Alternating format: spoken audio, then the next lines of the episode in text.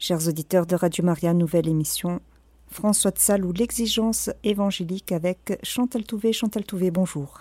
Oui, bonjour Sandra, bonjour chers auditeurs. Peut-être je retrouve certains qui m'ont effectivement entendu le samedi vous parler de Lourdes à partir de l'écriture de ces livres sur l'histoire des sanctuaires de Lourdes que j'avais réalisé euh, en particulier à l'occasion du 150e anniversaire du dogme de l'Immaculée Conception et également du pèlerinage de Lourdes.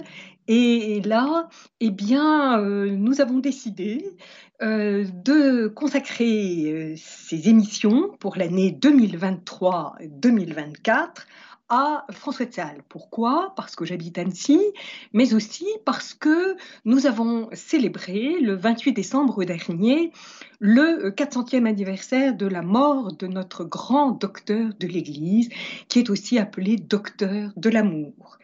Et pour cet anniversaire, j'ai travaillé sur des textes de François de Sales euh, sur la période qui va de 1593, euh, c'est-à-dire la date de son ordination sacerdotale, à 1602, la date de son ordination épiscopale. Euh, mais bien sûr, dans ces émissions, je, je dépasserai et j'irai un petit peu en amont de ces dates que je vous ai données euh, pour que vous ayez une vision complète de, le plus possible bien sûr, de la vie de ce grand saint. Alors, euh, pour ceux qui ne me connaîtraient pas, eh bien, je précise que je suis une épouse, une mère, une grand-mère, que j'ai des petits-enfants qui rentrent euh, en ce moment en études supérieures ou au, euh, lycée, et qu'il y en a un qui, qui, entre en maternelle. Voilà, pour vous donner un peu euh, des idées sur ce que représente ma famille pour moi. Voilà. Alors, je suis arrivée à Annecy en 2007 au moment où je travaillais encore sur la préparation du 150e anniversaire de l'apparition de Lourdes 2008. Mais je suis arrivée au moment où finalement, eh bien, il m'a été demandé d'arrêter mon travail sur Lourdes. Mais j'étais trois ans avant le 400e anniversaire de la fondation de la Visitation. Donc j'ai quitté Lourdes, un peu ce que nous faisons là maintenant, euh, j'ai quitté Lourdes pour m'intéresser François de Sales et Jeanne de Chantal, parce que à l'occasion du 400e anniversaire de la fondation de la Visitation, ce monastère fondé par François de Sales et Jeanne de Chantal, puisque Jeanne de Chantal est la fondatrice des Visitandines, eh bien, euh, les Visitandines ont sorti euh, de, des œuvres complètes et particulièrement des lettres la correspondance de François de Sales, qui donc couvre à peu près la période 1593 à 1622, eh bien, euh, dans ces volumes, euh, bien sûr, tous les destinataires sont mêlés puisque euh, les, lettres sont données chronologiquement. Et les visitandines ont pensé judicieux de sortir de ce, de ce flot, puisqu'en fait, il y a 11 volumes de lettres, donc vous voyez qu'il y a une... François est quelqu'un qui écrit énormément, et encore, nous avons perdu malheureusement des lettres que François a écrites à sa mère et que la famille avait gardées, mais bon, peu importe, voilà, il faut bien faire quelques sacrifices.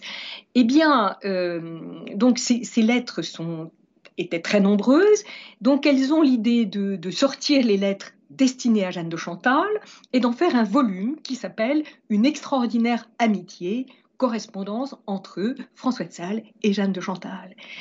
Et il m'a été demandé de, relire. Et vous savez que pour l'édition, il faut être très euh, attentif pour ne pas laisser trop de coquilles et ne pas y avoir trop de, fautes de français. Et surtout que euh, nous avons affaire, bien sûr, au, français de François de Sales, qui, par certains côtés, est un peu désuet. Il y a des mots qui, ne sont plus utilisés aujourd'hui ou qui sont utilisés dans un autre sens.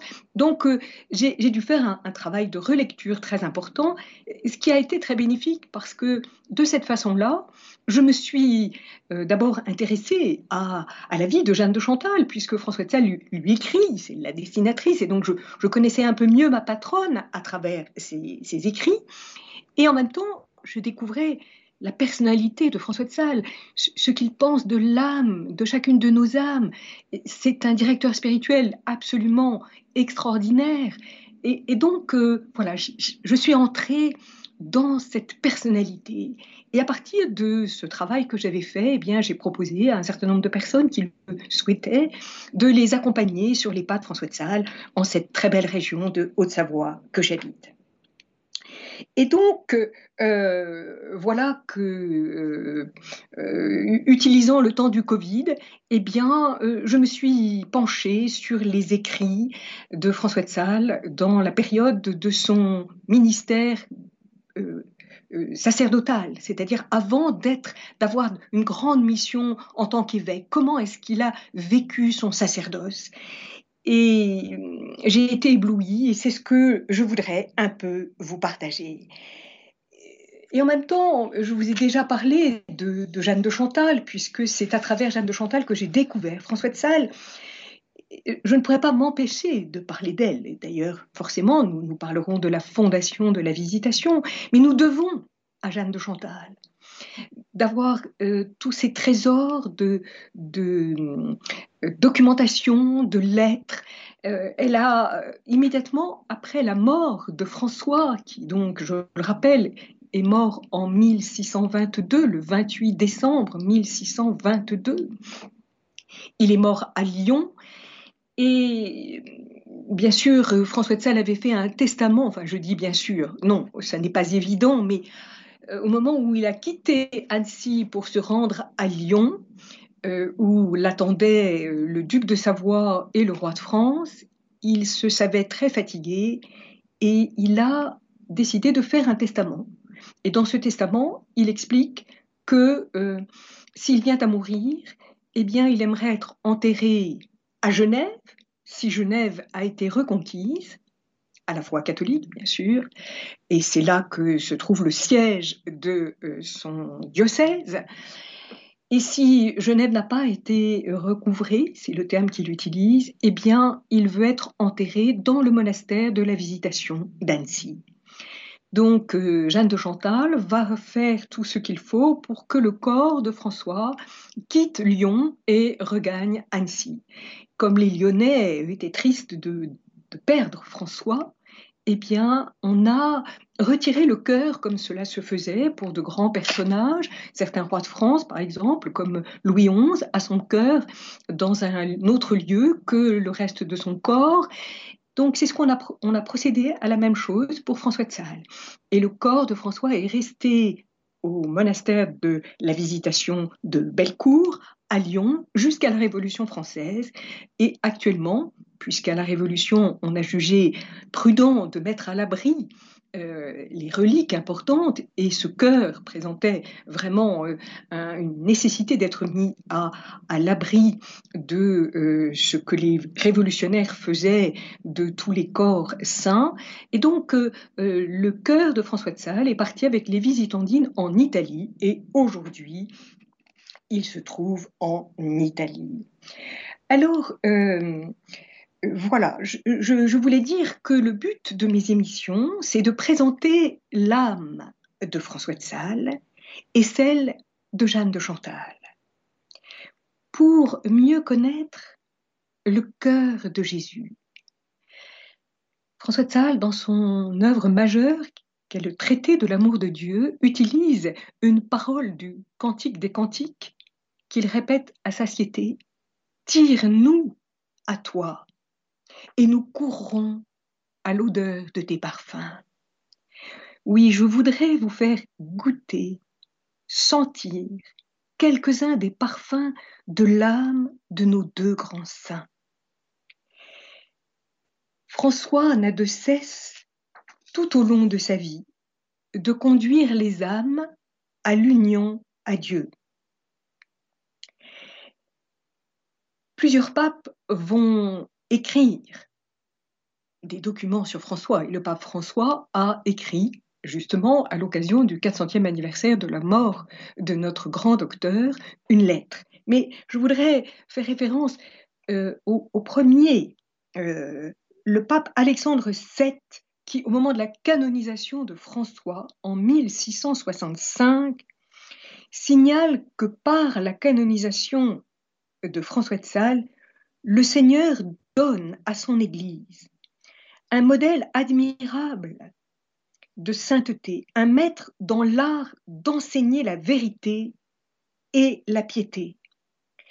Il terrassa le monstre de l'erreur envahissante, vengea la foi, réprima le vice, réforma les mœurs et montra le chemin du ciel accessible à tous.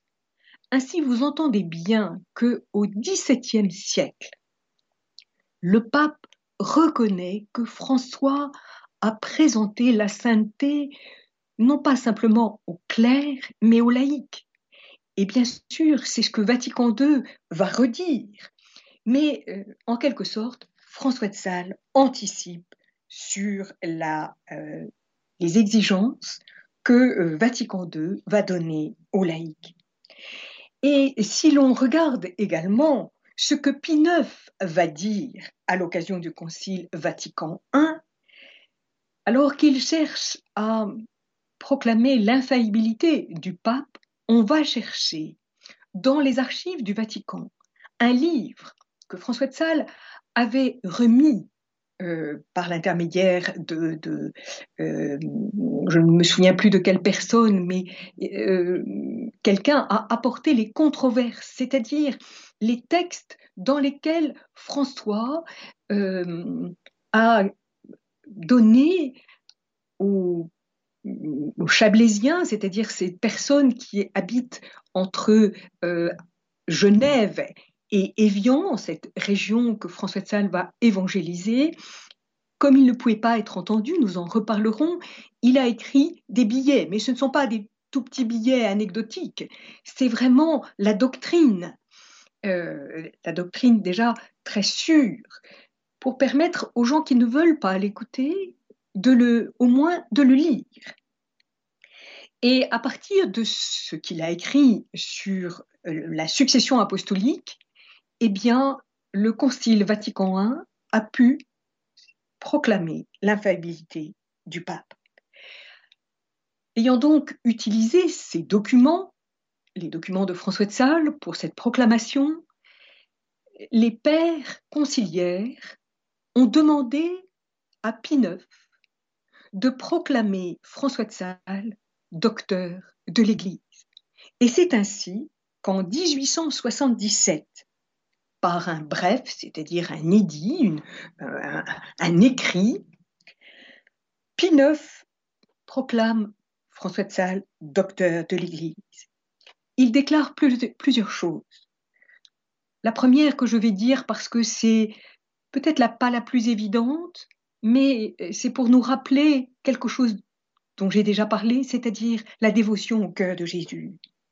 Et c'est ainsi que je lis ce que IX a écrit, la dévotion au cœur de Jésus, telle que nous la pratiquons aujourd'hui, 1877, se trouve en germe dans la correspondance de François de Sales. Ce qui veut dire que euh, François de Sales a eu cette intuition extraordinaire de présenter aux catholiques l'amour du cœur de Jésus que Jésus vient confirmer à Marguerite Marie euh, en 1673 jusqu'en 1690. Euh, Mais surtout, continue Pie IX, sa doctrine est sûre. C'est ainsi que nous lisons sa sainte doctrine, comme un fleuve d'eau vive, a arrosé le champ de l'Église et s'est répandu pour le salut du peuple de Dieu en produisant des fruits si abondants qu'il semble avoir parfaitement vérifié les paroles quasi prophétiques que notre prédécesseur Clément VIII a adressées à François de Sales à l'époque de sa promotion à la dignité épiscopale. C'est euh, un événement qui s'est déroulé donc en 1599, auquel fait allusion Pie IX, et donc euh, Pie IX, euh, pardon, Clément VIII, le pape que François de Sales rencontre à Rome à cette date-là, lui dit, après l'avoir interrogé pour savoir s'il était digne de recevoir la charge d'évêque, il se lève et il dit à François, Va, mon fils, bois l'eau de ta citerne et des flots de ton puits, fais déborder au dehors tes fontaines et distribue aux places publiques les eaux qui t'appartiennent. C'est bien sûr la parole de Dieu dans les proverbes. Dans cette première émission, après vous avoir présenté un petit peu euh, la personnalité vue par les papes, la personnalité de notre grand docteur de l'Église, je vais vous parler un petit peu du début de la vie de François, parce que tout ce qui lui arrive est important. François de Sales est né le 21 août 1567 dans le château de Salles à Torrent. Alors, le nom de ce château ne vous dit sans doute rien, mais si je rajoute l'Aiglière à côté, alors peut-être ça évoquera pour vous ce haut lieu de la résistance où le président Sarkozy aimait à se rendre pour honorer justement les résistants de la Seconde Guerre mondiale. Donc euh, le château se trouve en bas, bien sûr, du plateau et euh, placé à l'endroit d'une gorge assez étroite dans la montagne. François de Sales est l'aîné de 13 enfants que vont avoir François de Boisy et Françoise de Sionna. La jeune épouse de 30 ans, en 1567, ou plus exactement 1566, puisque je vous parle de l'année précédant la naissance, elle a 30 ans de moins que son époux, elle n'a pas encore d'enfant. En 1566, quand elle se trouve en présence du suaire de Turin, exposé dans l'église Notre-Dame de Liesse à Annecy, à l'occasion du mariage du duc Jacques de Nemours, qui est aussi duc de Genevois, avec Anne d'Este, qui est donc une Italienne, mais euh, qui avait déjà épousé en première noces un Français, le duc de Guise, et qui avait trois enfants que nous connaissons, Henri dit le Balafré, le euh, cardinal de Guise, ou appelé aussi de Lorraine, et le duc de Mayenne ils sont très impliqués dans la Ligue, c'est-à-dire la lutte des catholiques contre le roi Henri III, lequel, n'ayant pas de descendance, avait décidé que son successeur serait le roi de Navarre, Henri, qui est un protestant et qui va effectivement monter sur le trône nous en reparlerons puisque tout ceci se déroule au, même moment que euh, euh, se déroule la vie de François de Sales.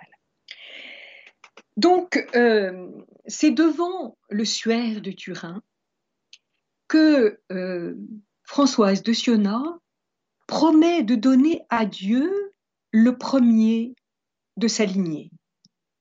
Elle n'est pas enceinte, mais déjà elle est dans l'espérance d'en avoir, et, déjà, elle montre à quel point euh, chacun de, de ses enfants sont faits pour Dieu. Dieu nous les donne, mais ils sont faits pour la gloire, pour rendre gloire à Dieu. Alors, effectivement, le Seigneur va entendre la prière, puisque, je vous ai dit, c'est en 1567 que naît François de Sales. Pendant sa grossesse, Françoise de Siona va avoir des rêves qu'elle redira le lendemain matin à son époux qui lui dit de n'y pas faire attention. Mais nous en connaissons les détails à travers les témoins du procès de béatification de François, puisque, je vous ai dit, François de Sales meurt en 1622 et le procès va commencer en 1626 grâce à Jeanne de Chantal. Donc, euh, nous savons que euh, Françoise de Siona a vu son enfant eh bien, portant tous les habits ecclésiastiques, c'est-à-dire euh, les ordres mineurs, puis ensuite la, soutane d'un prêtre et, même le vêtement d'un évêque. Et puis une autre fois, elle le voit comme un chien qui court après les brebis pour les rassembler, et même qu'il va très loin pour aller chercher la brebis perdue l'avenir lui donnera raison. Elle en sera elle-même témoin, puisqu'elle mourra avant la fondation de la Visitation, c'est-à-dire euh, entre 1609 et 1610, organisant le mariage de son dernier fils, Bernard, avec la fille aînée de Jeanne de Chantal, la jeune Marie aimée de Rabutin. Et c'est ce qui, la mort de euh, Françoise de Siona euh, rendra, hâtera la venue de Jeanne de Chantal à Annecy pour la fondation de la Visitation. L'enfant euh, François naît avec deux mois d'avance. Quand il arrive, sa santé est fragile. Il n'y a pas de couveuse, donc, euh, il va être ondoyé dès sa naissance. Mais euh, finalement, euh, il ne meurt pas immédiatement. Donc, huit jours après, en la fête de Saint-Augustin, il sera baptisé en l'église de Torrent. Cette date très importante de la fête de Saint-Augustin pour son entrée dans la famille des enfants de Dieu est, est fondatrice pour François. Il aura à l'égard de ce grand théologien qu'est Saint Augustin une grande vénération et il se servira d'ailleurs de, de nombreuses choses et en particulier des, de, de, l'ordre enfin euh, des Augustins créés par Saint Augustin pour ses premiers euh, moines euh, pour fonder sa, son ordre de la visitation.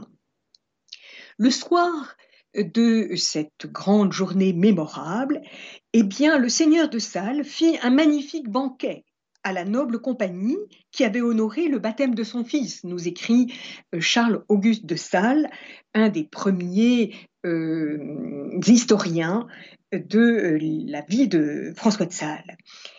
Et continue Charles Auguste, le seigneur de Salles fit faire l'aumône générale à tous venant à la porte du château, depuis l'aube jusqu'à la nuit close, tant cette naissance apporta de joie à toute sa patrie. À travers cette petite relation, nous voyons d'abord la générosité de la famille et la fierté de ce père. Et nous retrouverons ce caractère à, différentes occasions de la vie de François. La santé de, de François donne du souci et Charles Auguste nous dit, les médecins n'avaient pas beaucoup d'espérance de sa vie. La grand-mère maternelle sait comment s'y prendre. Alors elle, emporte avec elle l'enfant, elle va chercher une nourrice, puisque en fait Françoise de Siona est très affaiblie par cette naissance, et elle va euh, donc envelopper l'enfant dans du coton et le garder dans son château de Montou jusqu'à ce que eh bien, sa santé soit assez florissante. Et alors François de Sales revient avec sa nourrice dans sa famille. Il est élevé euh, au milieu de ses cousins un peu plus âgés que lui, Amé, Louis et Gaspard. Le cousin Louis euh, sera le cousin préféré de François et nous le retrouverons puisque il va être ordonné prêtre avant François de Sales. Quelles sont les occupations de ces enfants? Et bien sûr, comme euh, tous les enfants, ils jouent. À quoi? À la guerre. Quelle guerre? La croisade. Pourquoi? Parce que dans la famille de François de Sales, il y a eu un ancêtre euh, dont l'histoire a été racontée à tous ces jeunes enfants par Françoise de Siona. Euh, c'est grâce à cet ancêtre que la famille a reçu des armoiries. Que s'est-il passé au cours de la croisade? Eh bien, euh, c'est à l'époque de Saint-Louis, on est parti euh, en bateau, il y a une tempête, on a perdu la route, et alors le Pierre de Salles, qui est cet ancêtre de François, regarde dans le ciel et y trouve la constellation des Gémeaux. Et il dit N'ayons plus peur, puisque euh, son apparition est un signe sûr que l'ouragan, l'ouragan se calmera bientôt et que nous allons poursuivre en paix jusqu'à Rhodes. C'est ce qui arriva.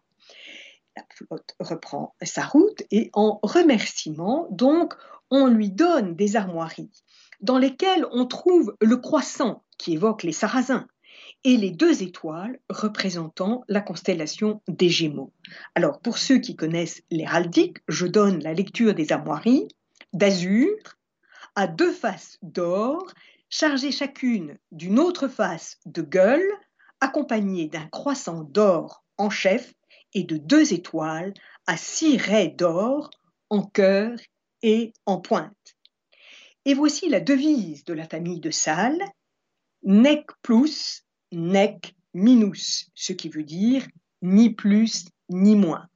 François de Sales reprendra cette devise quand il sera évêque, et nous voyons bien que ça correspond tout à fait à sa personnalité. C'est-à-dire, c'est quelqu'un qui reste, qui cherche toujours la ligne médiane, jamais trop pour lui et euh, jamais moins non plus pour Dieu. Euh, les deux familles vivent ensemble au château de Torrent jusqu'à ce que l'on achète un château euh, dans le Chablais, le château de Bran, euh, dans cette région dont je vous ai déjà parlé. C'est alors que les deux familles se séparent, mais que, bien sûr, à l'occasion des vacances, les enfants se retrouvent. François est alors seul, et donc il va euh, avoir des occupations assez solitaires. Il ne, il ne jouera plus tellement à des jeux de guerre, mais au contraire, il approfondira sa connaissance de Dieu, d'abord grâce à sa mère, qui va lui raconter les histoires de la Bible. N'oublions pas que nous parlions, quand nous étions enfants, d'écouter l'histoire sainte. Et c'est ainsi qu'il euh, va découvrir Noé, Abraham et Sarah, Joseph et les patriarches, Esther et Mardoché, Ruth, et on pourrait continuer comme ça. Dès qu'il a entendu l'histoire, eh bien, il prend une clochette pour appeler euh, les enfants de la domesticité et les enfants des fermiers pour leur raconter à son tour ce qu'il vient de découvrir. Et quelquefois, il les conduit en procession jusqu'à l'église pour euh, y prier. Et euh, il leur apprend aussi comment vénérer à la fois l'autel, la présence réelle, en s'agenouillant à deux genoux, et en honorant ce que j'ai découvert parce que je ne le savais pas, les fonds baptismaux, en s'agenouillant devant les fonds baptismaux à un genou. Et puis, il joue à la messe, c'est-à-dire que sa maman a euh, fait faire pour lui un petit calice et puis des burettes et des petits livrets. Et il, euh, joue, il euh, se prépare en quelque sorte à la messe. Sa piété s'est développée très tôt puisque nous savons que la mère de, euh, de François de Sales disait à la nourrice de le conduire, puisque ça n'est pas très loin à pied, l'église n'est pas très loin du château, eh bien de le conduire au château. Et, et la nourrice a témoigné de la, de, la présence que euh, François de Sales avait quand il entrait dans l'Église, comme si il était tout déjà imprégné de la présence de Dieu. Ses parents, bien sûr, euh, lui inculquaient l'amour et la crainte de Dieu et lui expliquaient les mystères de la foi chrétienne le plus clairement qu'ils pouvaient, par des similitudes et comparaisons tiré de la nature. Et nous retrouverons ce goût pour la nature, pour l'observation de la nature, puisque par exemple, il parlera de ses visitandines comme étant des petites abeilles, c'est-à-dire des abeilles, et que dans le traité de l'amour de Dieu, il y aura une multitude d'images de la nature. Et euh, Charles Auguste euh, reprend en disant, ses parents répondaient toujours à ces petites demandes il lui remontrait si fortement la laideur du mensonge et la beauté de la vérité qu'il aimait mieux recevoir le fouet que de mentir. Et il s'est passé dans la vie de François un épisode que je dois vous raconter, parce que François n'est pas que un petit enfant sage. Eh bien, D'abord, il y a eu euh, cet épisode d'un charpentier qui vient pour euh, réparer le toit. Peut-être y avait-il une fuite, enfin toujours est-il qu'il est obligé de poser une veste sur laquelle il y avait une aiguillette de soie. Cette aiguillette disparaît, on ne sait pas qui l'a euh, subtilisée, et au moment où l'ouvrier veut reprendre euh, cette aiguillette, ce, pardon, cette veste, eh bien, il n'y a plus l'aiguillette. Donc, euh, il s'en ouvre au père de François, qui convoque tout le monde, y compris son fils, en demandant que celui qui a pris cet objet le rende. Il faut un certain temps à François pour avouer que c'est lui. Et alors, le père va devant tout le monde, euh, signifier à François. Alors je ne sais pas si euh, on ne le lit pas, si c'est une correction physique qu'il donne ou si simplement euh, avec force qu'il exprime son désaccord et qu'il punit d'une autre façon. Toujours est-il que cela restera marqué dans le cœur de François. Il aura toujours le désir de dire la vérité. Une autre fois, sa maman lui a interdit d'aller à la cuisine. Mais les odeurs de petits pâtés euh, en train de cuire dans le four l'attirent particulièrement. Il se rend à la cuisine et demande au cuisinier de lui remettre un de ces petits pâtés, ce que fait le jeune cuisinier en le déposant au cœur de la main de François. Et bien sûr, il est brûlé parce que euh, sans doute euh, que la pâte et, l'huile qui est à l'intérieur euh, abîment sa peau. Donc il est obligé d'aller voir sa maman, qui bien sûr va le soigner, et en même temps lui signifier qu'il n'a pas obéi.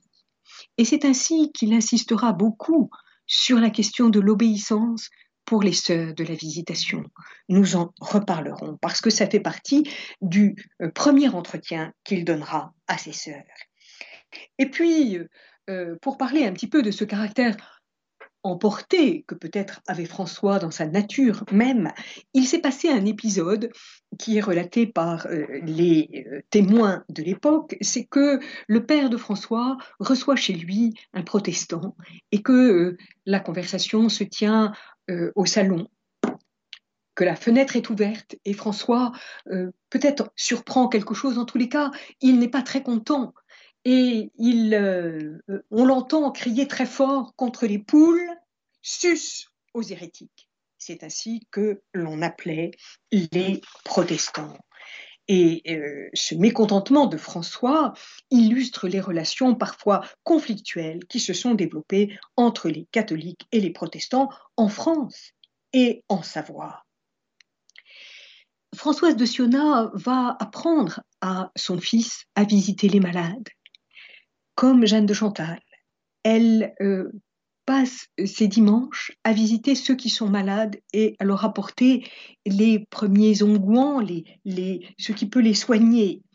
Ainsi, nous lisons, sous la plume de Charles-Auguste de Sales, l'exemple de ses parents lui servit beaucoup à François pour se rendre charitable envers les pauvres. La charité de l'enfant était telle que lorsqu'il entendait crier quelqu'un, il sortait de table pour lui porter une partie de son déjeuner et son écuelle.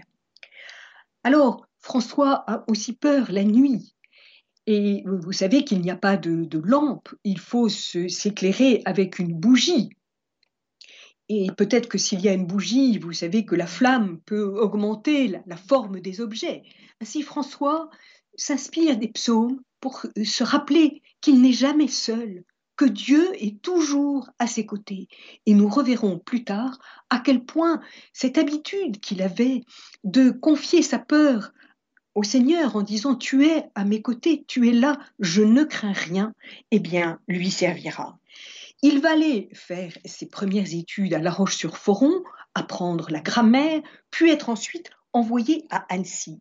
Je ne résiste pas au désir de vous lire un peu à quoi correspondait euh, la ville d'Annecy. Elle était ceinte de campagnes et de collines fertiles, au dégorgement d'un lac cristallin, petite à la vérité, mais remplie de bons peuples, orné de plusieurs églises, marqué de tours, arrosé de canaux, distingué de rues, lié de ponts, noble par son superbe château et par son seigneur le duc de Genevois et de Nemours, recommandable pour la justice ecclésiastique et séculière, siège de l'évêque de Genève depuis qu'il a été chassé par ses rebelles citatins de Genève, en laquelle Eustache Chapuis, citoyen d'Annecy, chanoine de Genève, fonda un célèbre collège pour les lettres humaines, rhétorique et philosophie sous le gouvernement des docteurs de Louvain.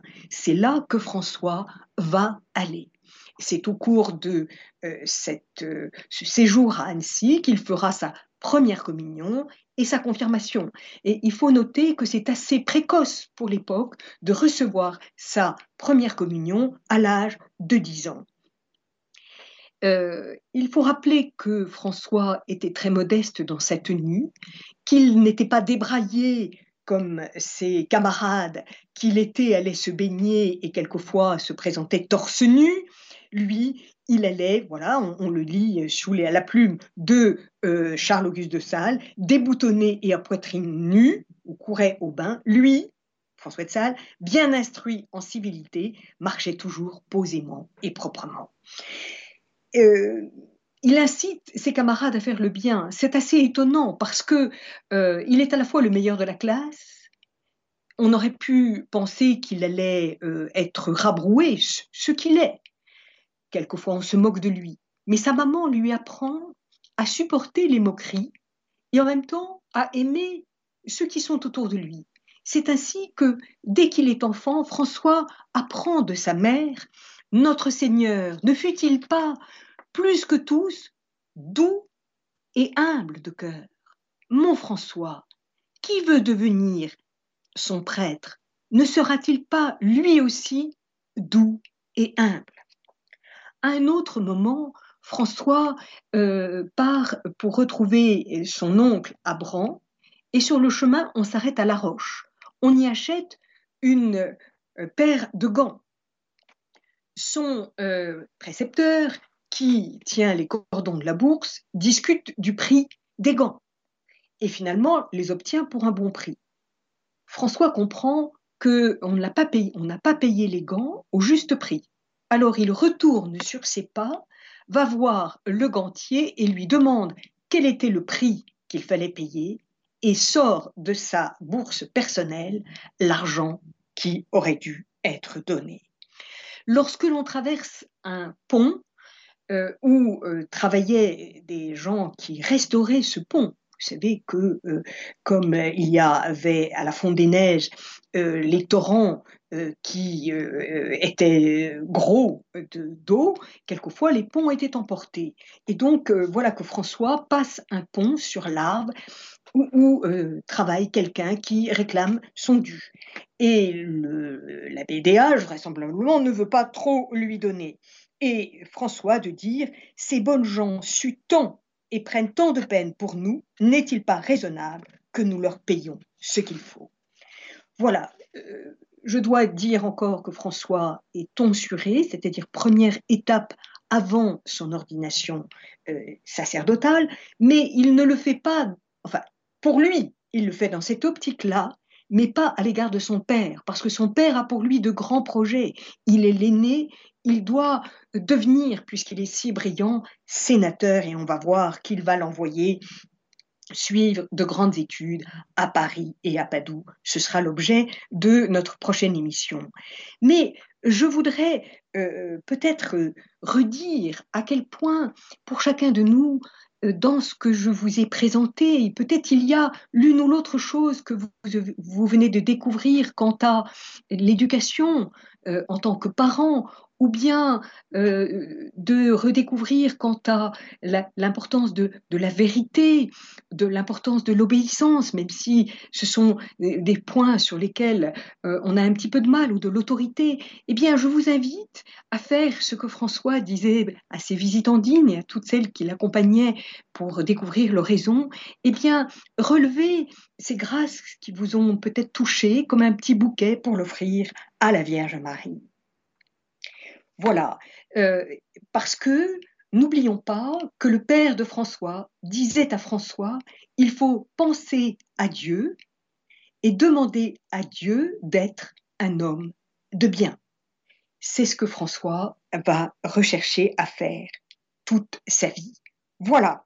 Eh bien, la prochaine fois, nous serons donc à Paris où je vous expliquerai eh bien, un épisode très important de la vie de François qui va le marquer et euh, le conduire sur un chemin plus grand encore de sainteté. Chers auditeurs de Radio Maria, vous écoutez l'émission François de Sales ou l'exigence évangélique avec Chantal Touvet qui nous a parlé de l'enfance de François de Sales. Chantal Touvet, un, constat, donc vous avez dit euh, euh, que François de Sales a proposé une sainteté aussi bien pour les clercs que pour les laïcs. On pense bien sûr à, Sainte-Jeanne de Chantal, mais par rapport au récit que vous avez fait de son enfance, on, se rend compte de, également euh, de, la sainteté, même s'ils ne sont pas canonisés, mais j'ose le dire, de la sainteté de ses parents. Vous avez raison, vous avez tout à fait raison. Et, d'ailleurs, euh, euh, bon, François Tel ne le dira pas de cette façon-là, mais quand il va être évêque et que euh, sa maman va venir assister à ses cours de catéchisme, parce que comme évêque, il a la mission d'enseigner, et donc le dimanche, après la messe, eh bien, il donnait un cours de catéchisme. On en reparlera sans doute, mais c'est très intéressant. Il faisait circuler dans la ville d'Annecy un homme sandwich, vous voyez, avec une clochette, annonçant euh, son cours de catéchisme. Et la personne qui se mettait au premier rang, c'était sa mère. Et lui dit, mais vous, n'avez rien, que, puis-je vous apprendre, puisque c'est de vous que je tiens toute ma doctrine. Et, voilà, cette, euh, j'allais dire à la fois cette humilité de François et la reconnaissance que euh, tout ce qu'il est, il le doit à sa mère et à son père, bien sûr. Vous avez raison. Et lorsque son père va mourir, il, demandera à, puisqu'il l'apprend alors qu'il monte en chair pour donner une prédication de carême, donc euh, il, poursuit sa prédication et puis ensuite il, annonce à, ses, donc, euh, à ses diocésains que euh, son père est décédé. Donc, euh, euh, il n'est pas évêque encore à ce moment-là, mais il est, euh, comment, il est coadjuteur. Et il dira, écoutez, priez pour mon père, priez pour lui. C'est quelqu'un, c'est un homme de bien. Vous voyez, l'importance de la sainteté, et je dirais aussi quelque chose que nous avons peut-être un peu oublié, les conversations qu'avaient tous ces gens à l'époque de la Renaissance, elle tourne autour de la foi. Ce qui veut dire que la préoccupation n'est pas simplement intellectuelle pour la famille de Salles, elle est aussi dans la vie. C'est-à-dire ce qu'on dit, il faut le pratiquer. Et ce que tous les exemples que je vous ai donnés le montrent bien. Euh, ce que François de Sales a pu apprendre de ses parents, il a voulu euh, le, transmettre et montrer aux laïcs qu'ils peuvent être des saints. Oui, c'est ça, parce que, euh, enfin, nous en parlerons la, prochaine fois, parce que c'est quand même toute une progression. Mais déjà, vous avez entendu, parce que j'ai éprouvé le besoin de vous donner déjà cette citation où nous avons la mère de François qui lui euh, met sous les yeux le comportement du Seigneur, le comportement de Jésus euh, sur la route de Nazareth, sur, les chemins de Galilée, euh, à l'égard de, tous ceux qu'il rencontre, il est toujours doux et humble. C'est ce qu'elle lui dit. Et, et, elle lui dit, mais si vous voulez devenir comme lui, mettez-vous à son école. Et finalement, ce qu'elle dit est valable aussi pour nous. Et François le comprendra bien parce que il vit dans une période, je, n'ai pas insisté, mais dans une période qui est extrêmement troublée. Euh, il y a ce qu'on a appelé les guerres de religion, il y a eu en France huit guerres. Et la, la façon dont les Bernois vont s'emparer de Genève, Genève était sous deux autorités, l'autorité du duc, mais aussi l'autorité du prince-évêque. C'est pour ça qu'il il porte le nom de prince, c'est-à-dire qu'il avait aussi une autorité administrative sur euh, les Genevois, enfin, sur tout son diocèse.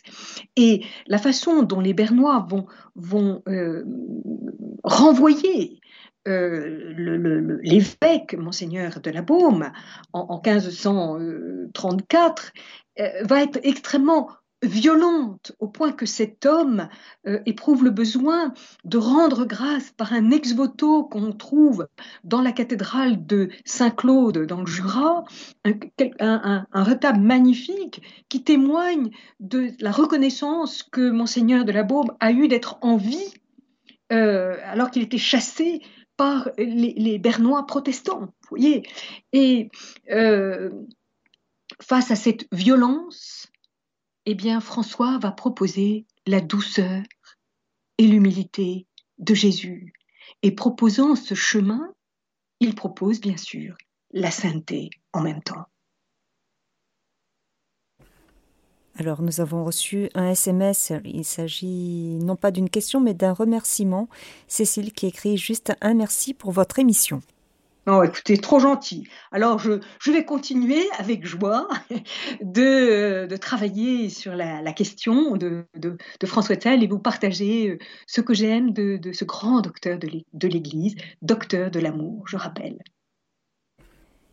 Eh bien, merci beaucoup euh, Chantal Touvet pour euh, cette émission donc qui introduit donc ce parcours François de Sales ou l'exigence évangélique. Peut-être souhaitez-vous ajouter quelque chose en conclusion pour aujourd'hui? Écoutez, euh, bien sûr, j'aurais peut-être rajouté l'une ou l'autre chose, mais simplement, je, voudrais vous dire que, j'espère que le livre sur lequel j'ai travaillé sortira prochainement, et je l'ai appelé, je lui ai donné comme titre L'exigence évangélique, comme euh, le titre de cette émission, parce que c'est ce que le Saint Pape Jean-Paul II a dit de François de Sales lorsqu'il est venu en 1986 à Annecy lors de son voyage. Vous savez qu'il a conduit également euh, à, Lyon. Et euh, voilà, il, a, euh, j'allais dire, synthétisé ce qu'est la vie de François de Sales, à la fois exigeant, mais en même temps tout, tout dans l'Évangile, tout dans la parole de Dieu, et nous le verrons au fur et à mesure du déroulement de, de ces émissions. Chers auditeurs de Radio Maria, c'était l'émission François de Sales ou l'exigence évangélique avec Chantal Touvet qui nous a plus particulièrement parlé de l'enfance de François de Sales aujourd'hui et vous pourrez réécouter cette émission en podcast sur notre site internet www.radiomaria.fr.